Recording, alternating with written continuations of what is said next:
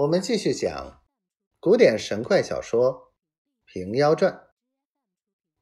担子和尚见天气炎热，因过丘陵山，见其泉石秀丽，心下欢喜道：“据秦衡所言，圣姑闭关，未必便能相见。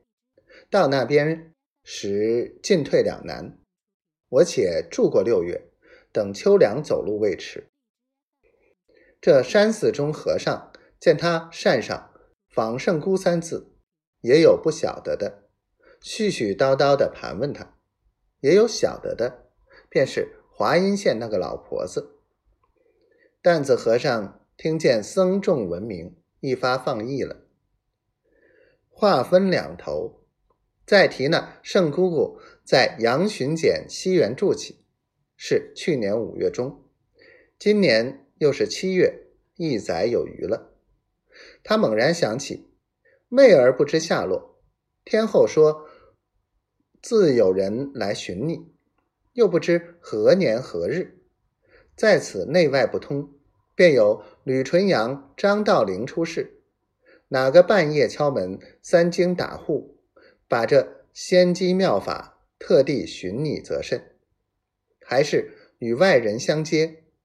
庶几便与寻访，闻杨奶奶冒了风寒，又十分沉重，诸医不效。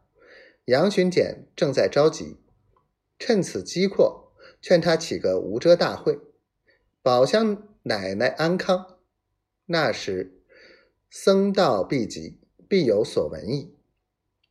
当晚送供给的家童来，便将见会宝香的话。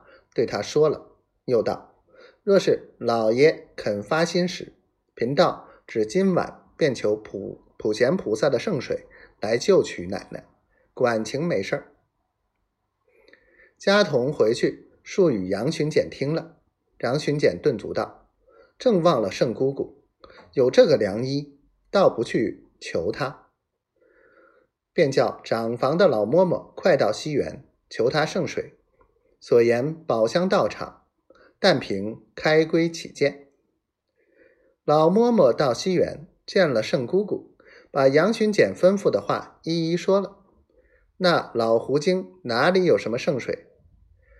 蓦地到卧室里，把个瓷碗撒一泡尿，做张做智的请出房来，交与老嬷嬷。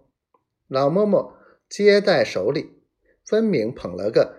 玉杯甘露，战兢兢的，只怕损了一滴，讨个和儿成了，拿回献与杨巡检。